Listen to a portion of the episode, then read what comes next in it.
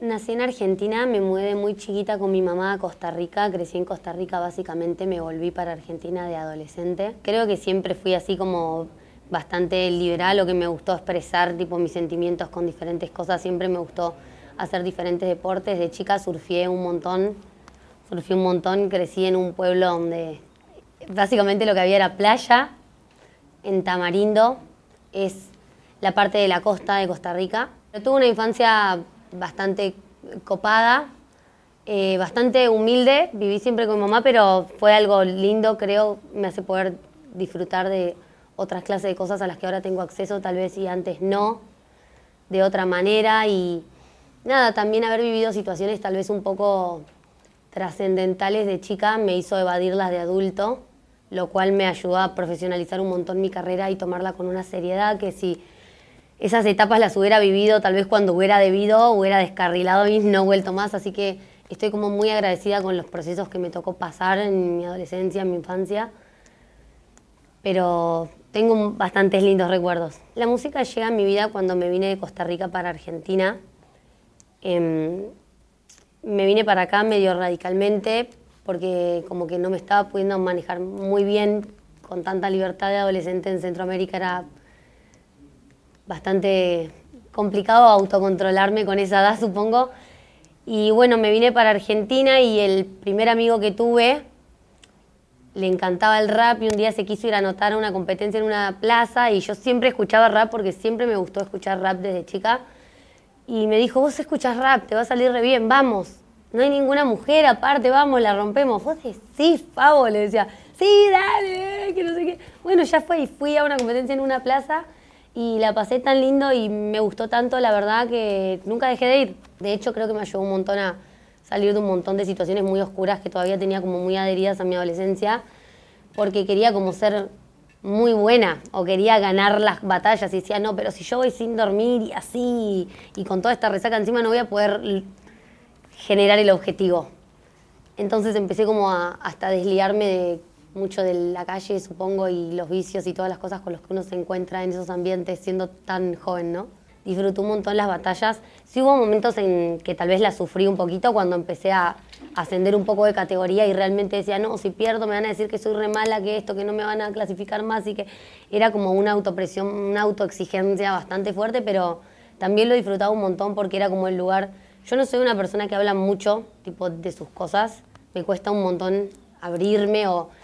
Me gusta hablar de temáticas genéricas, me encanta hablar de cine, de música, de la vida de, otra persona o alguien que quiera contarme o sus situaciones o lo que fuese o opinar, pero como mis cosas personales me cuesta un montón abrirlas y cuando empecé a hacer batalla fue como que encontré ese lugar para desahogar lo que me pasaba sin tener que contarlo. Simplemente era como exteriorizar todo ese enojo que tenía, todas esas frustraciones, esos resentimientos con el que crecemos a veces de chicos por no saber comprender el universo, en fin.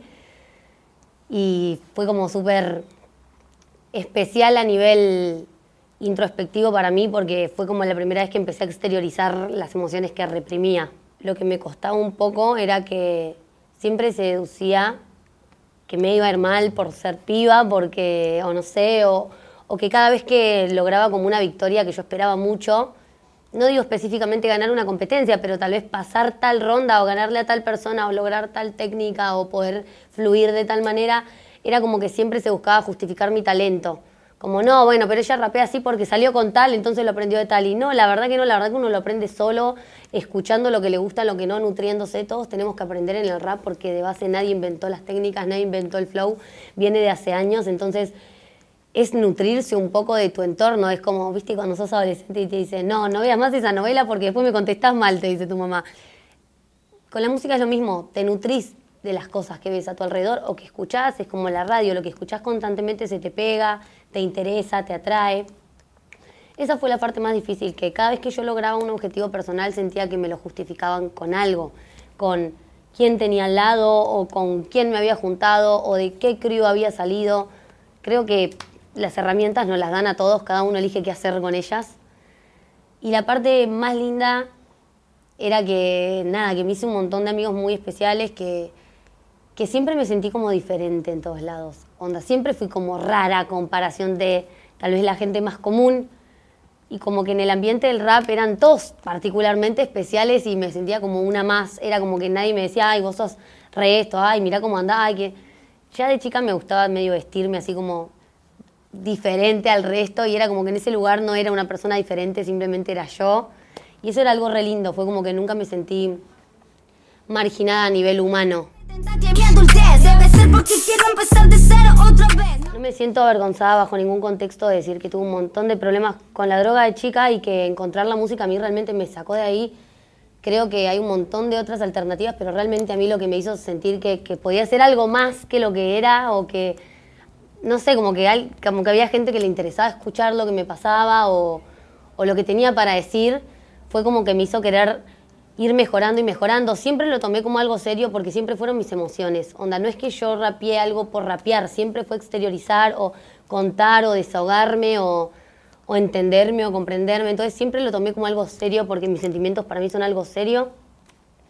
Pero creo que recién hace dos años creo que se puede tener como progreso de vida la música. Yo antes como que no me tenía fe en que yo podía vivir de la música. Yo sentía como que no, ¿por qué yo?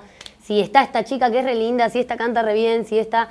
Hasta que con el tiempo comprendí que siempre hay lugar para lo distinto y que hay un montón de personas que se sienten igual que yo en el mundo, que tal vez dicen, no, y no, ¿cómo va a haber lugar para mí que soy así? Y nada, empecé a, a tal vez dejar de avergonzarme un poco de lo que haya vivido o lo que fui o lo que hice y empezar a llevarlo tipo con con un orgullo gigante, decir, yo hice todo esto y estoy re bien ahora. Es como que desde que vi eso diferente, empecé a comprender que, podía realmente tomarlo como mi trabajo, como mi negocio, como mi sostén de vida, incluso que es algo resarpado poder vivir de lo que te gusta. Eso recién me pasó hace dos años más o menos, pero siempre lo sentí como algo serio, siempre pensé que la música era algo serio. Yo realmente empecé haciendo música cuando eran tipo 20 personas en los shows y tal vez el show más lleno tenía 100 personas o 200 personas. Hoy en día llena un estadio, un show de rap, trap, derivados del género urbano. Y de repente es como que en un momento todo el mundo a mí me decía, no, que vos tenés que hacer algo de tu vida, que sos una vaga. Y yo en realidad no, no creo que era eso, creo que simplemente no se le tomaba el aprecio que tiene la música. Hacer música tenés que estar como muy en tus cabales y aprender a cantar y aprender a respirar y y despertarte y grabar y componer y crear cosas que lleguen a mucha gente. Es un trabajo, tal vez, ¿sabes? Si no lo tomamos con la seriedad que va, pero esto es aprender creciendo un poco. Entonces, en el momento que me di cuenta de esto fue cuando me dejé influenciar un montón por lo que me decía mi entorno de que no, vos tenés que hacer algo, porque vos sos mamá, porque vos tenés que enfocarte en un futuro para tus hijas. Y dije, sí, ya fue. Y fue como que me resigné a que ese no era un futuro tan estable y de repente vi que todas las personas que habían empezado conmigo tenían un futuro más estable que el que yo estaba logrando en la estabilidad común. Y dije, fa, mira cómo perdí por no creer en, lo que soñaba, por creer que lo que yo creía y sentía no valía. Y ahí es como que dije, ya está, listo, yo voy a hacer lo que quiero, este es mi objetivo, no voy a escuchar más quien me diga que mi objetivo no tiene un fin exitoso porque realmente creo que todo el mundo demostró lo opuesto en el género. Perrita pero inteligente, como Lassie, soy bandida de... Hago música en los tiempos que tengo libre, también soy mamá. Eso fue bastante un desafío. Cuando empecé era como que podía rapear en cualquier momento. Ahora es como que tengo que ordenar mis tiempos hasta para expresarme emocionalmente. Es una locura. Tengo que ordenar hasta mis sentimientos. Y eso me hace tomarlo también con el doble de seriedad. Es como que yo sé que esas tres horas que tengo de estudio las tengo que aprovechar al máximo porque después tengo que ir a bañar a mis hijas y ir a hacer la comida, ir a soy una persona normal, supongo.